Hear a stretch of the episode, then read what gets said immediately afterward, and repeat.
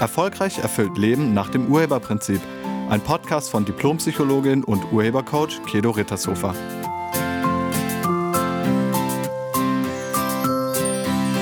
Hallo, herzlich willkommen und schön, dass du da bist.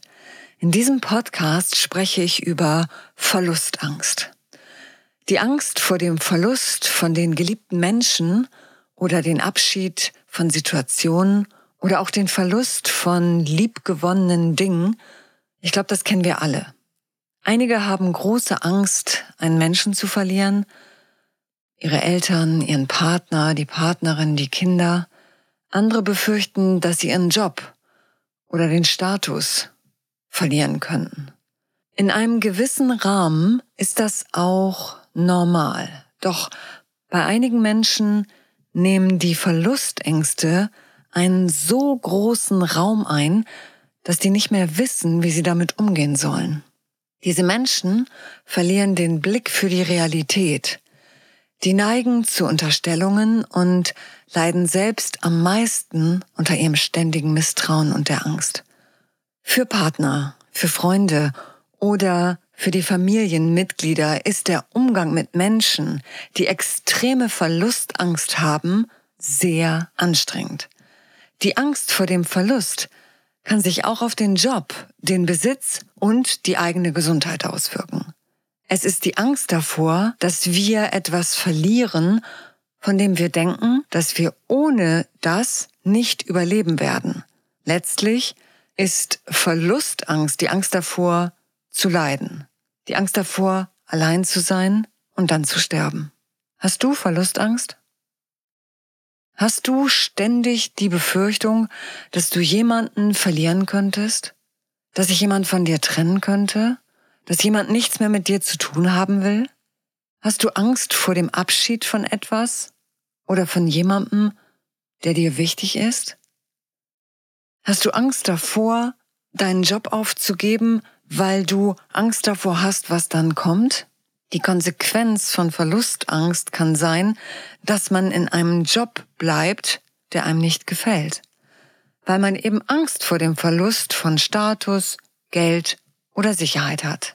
Oder dass man in einer Beziehung bleibt, die einem nicht mehr gut tut, weil man Angst vor dem Alleinsein hat oder auch vor dem Verlust von Status und Sicherheit. Dann bleibt man halt da, dann hält man es halt aus. Die Angst vor dem Verlust ist größer als das, was man aushalten muss. Wenn man zum Beispiel Angst davor hat, den Partner zu verlieren, dann führt das oft zu extremem Klammern. Also derjenige darf dann nirgendwo mehr alleine hingehen. Man will permanent wissen, wo dieser Mensch ist. Und lass mich nicht allein, geh nicht weg. Also klammern. Und manchmal ist es auch krankhafte Eifersucht und auch Kontrollzwang. Und mit diesem Verhalten zwingst du den anderen Menschen geradezu in die Distanz, was du ja eigentlich vermeiden willst. Also mit der Angst vor Verlust bist du ein Sog für die Erfahrung von Verlust. Menschen mit Verlustängsten leiden oft auch unter einem geringen Selbstbewusstsein. Sie haben viel Misstrauen und einen starken Pessimismus. Sie sind überfürsorglich und häufig in einer emotionalen Abhängigkeit. Also nach dem Motto, ohne das oder ohne dies oder diesen Menschen kann ich nicht mehr leben. Im Buddhismus spricht man von Anhaftung. Und Anhaftung gilt es zu vermeiden, weil es zu Leid führt. Vermeiden kannst du es jedoch nur, wenn du weißt, woher diese Angst kommt, wenn du verstehst, wodurch du die Angst selbst erschaffst. Nicht jeder hat Verlustängste. Deshalb ist es auch nicht natürlich. Es ist etwas, das von dir erschaffen wird. Und du kannst nur vor etwas Angst haben, was du irgendwie kennst. Entweder durch eigene Erfahrung oder durch Beobachtung. Wenn du zum Beispiel nicht wüsstest, dass ein Flugzeug abstürzen könnte, dann hättest du keine Flugangst. Also du musst irgendwie davon wissen oder es schon mal selbst erfahren haben, um eine Angst zu entwickeln. Und jetzt ist die Frage, was hast du erlebt? Welchen Verlust hast du erlebt? Was hast du erlebt und das hast du als Verlust und Schmerz geschlussfolgert? Was ist passiert? Gab es eine Trennung, eine Scheidung, die du erlebt hast? Vielleicht bei deinen Eltern oder bei anderen Menschen, Großeltern oder so, die dir wichtig sind? Ist vielleicht jemand gestorben, den du sehr geliebt hast? Hat dir jemand anderes von seinem Verlust erzählt und diese Geschichte hat dich zutiefst beeindruckt und dich in ein tiefes Mitgefühl gebracht und du hast dir geschworen, das will ich nie erleben? Ist vielleicht jemand weggezogen, den du sehr mochtest? Oder hast du Krieg erlebt und die damit einhergehende Zerstörung gesehen?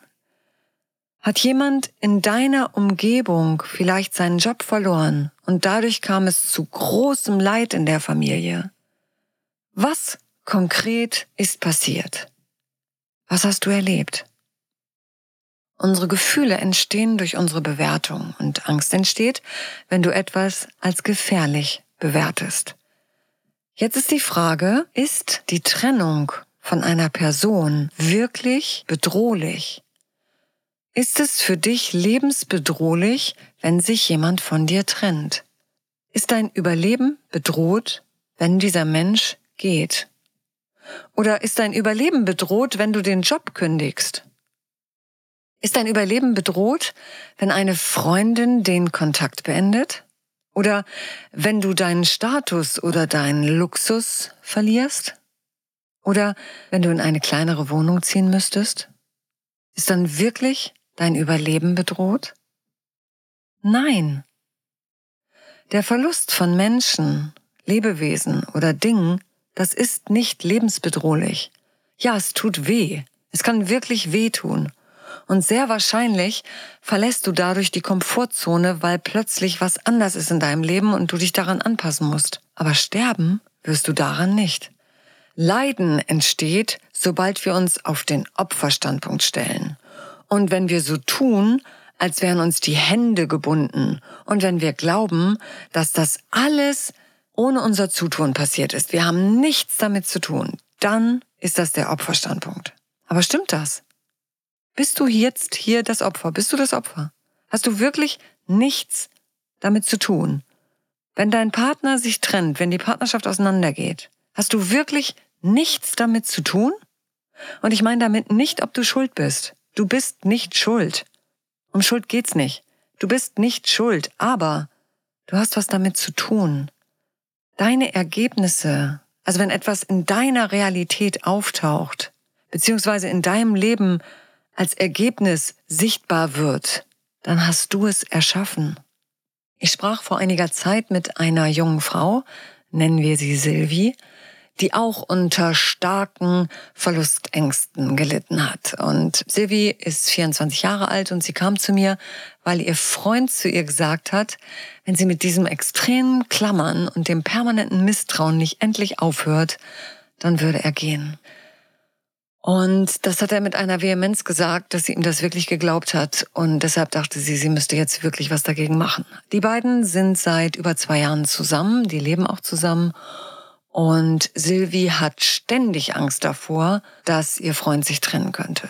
Sie klammert, sie ist eifersüchtig und voller Misstrauen. Und das ging jetzt am Schluss sogar so weit, dass sie seine Sachen durchsucht, die Mails kontrolliert und sein Handy nach Hinweisen durchsucht, ob da nicht irgendwie Kontakte zu anderen Frauen da sind. Und wenn er sagt, dass er an dem Abend Zeit mit irgendwelchen anderen Leuten verbringen will, dann war ihr klar, dass die Trennung nicht mehr weit ist und dann hat sie die ganze Nacht durchgeweint und kaum ein Auge zugetan. Im Gespräch fanden wir raus, dass bei Sylvie drei ungünstige Überzeugungen gewirkt haben. Und diese Überzeugung hat sie aus unterschiedlichen Ereignissen herausgebildet. Zum einen ihr Großvater, an dem sie sehr gehangen hat, starb plötzlich und unerwartet, als Sylvie zehn Jahre alt war. Er hatte tagsüber einen Herzinfarkt und ist daran gestorben. Für sie war er von einem Tag auf den anderen einfach nicht mehr da. Und dann hat sie geschlussfolgert, dass sie nicht genug aufgepasst hat. Sonst wäre das nicht passiert.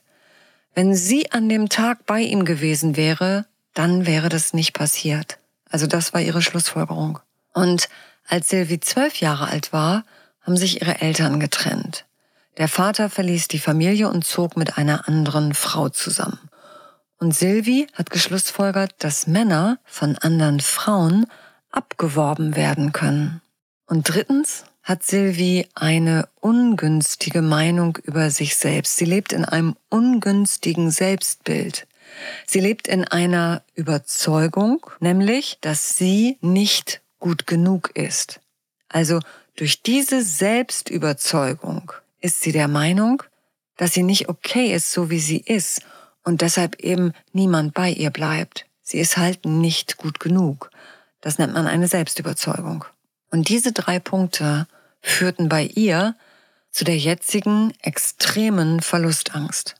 Wir konnten die Schlussfolgerung über den Tod des Großvaters und die Trennung der Eltern im ersten Coaching-Gespräch direkt vollständig auflösen. Ihre Selbstüberzeugung, also der Gedanke von ich bin nicht gut genug, wird sie beim Glücklichsein-Seminar, zu dem sie angemeldet ist, aufgeben. So eine Selbstüberzeugung sitzt tief, da wir sie schon häufig in unserer frühen Kindheit gebildet haben. Und es braucht einen etwas längeren Prozess dafür, um das aufzulösen. Also in einer Coachingstunde kriegt man das nicht hin.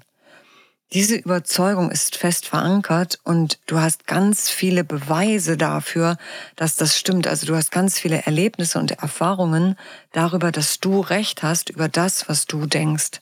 Und das gilt es Stück für Stück aufzulösen. Das ist ein Wandlungsprozess beziehungsweise ein Transformationsprozess. Und diesen Prozess biete ich beim Seminar glücklich sein. Über zweieinhalb Tage gehst du tief durch diesen Prozess hindurch und löst das vollständig auf. Silvi schrieb mir nach unserem ersten Coaching-Gespräch, dass sie sich bei ihrem Freund entschuldigt hat. Sie hat ihm gesagt, dass er da was abbekommen hat, womit er wirklich nichts zu tun hatte und dass ihr das unglaublich leid tut. Sie merkt, dass ihr Misstrauen tatsächlich weg ist und sie kontrolliert ihn nicht mehr. Ihre Angst davor, dass er gehen könnte, ist aber noch da, aber sehr viel geringer. Und den Rest, hat sie geschrieben, wird sie dann im Glücklichsein-Seminar auflösen. Soweit zu ihrer Rückmeldung. Wenn du Verlustangst hast, dann stehst du nicht auf dem Standpunkt, dass das Leben für dich ist, sondern ganz im Gegenteil. Dann denkst du, das Leben ist gegen dich. Und wenn du davon überzeugt bist, dass Ereignisse oder Erfahrungen gegen dich sind, dann musst du dich vor ihnen schützen und das Leben kontrollieren. Und deine Verlustangst soll dich dann vor diesen Erfahrungen des Verlustes beschützen. Aber funktioniert das? Nein, das funktioniert nicht. Angst beschützt dich nicht. Du musst auch nicht beschützt werden, denn das Leben ist nicht gegen dich. Alles ist für dich, denn du erschaffst es. Wenn es in deiner Realität auftaucht, hast du es erschaffen. Du bist der Urheber, der Schöpfer deines Lebens. Du erschaffst alles in deinem Leben. Und starke Angst erschafft auch etwas. Nämlich das, wovor du Angst hast. Angst wirkt wie ein Magnet. Das, was du befürchtest, wird irgendwann Realität. Deshalb ist es so wichtig, sich von der Angst zu befreien. Und wenn du dabei Unterstützung haben möchtest, dann stehe ich dir als Urhebercoach wirklich sehr gerne zur Verfügung. Ich danke dir fürs Zuhören und ich wünsche dir eine friedliche und entspannte Woche. Sei nett zu dir und zu allen anderen. Tschüss.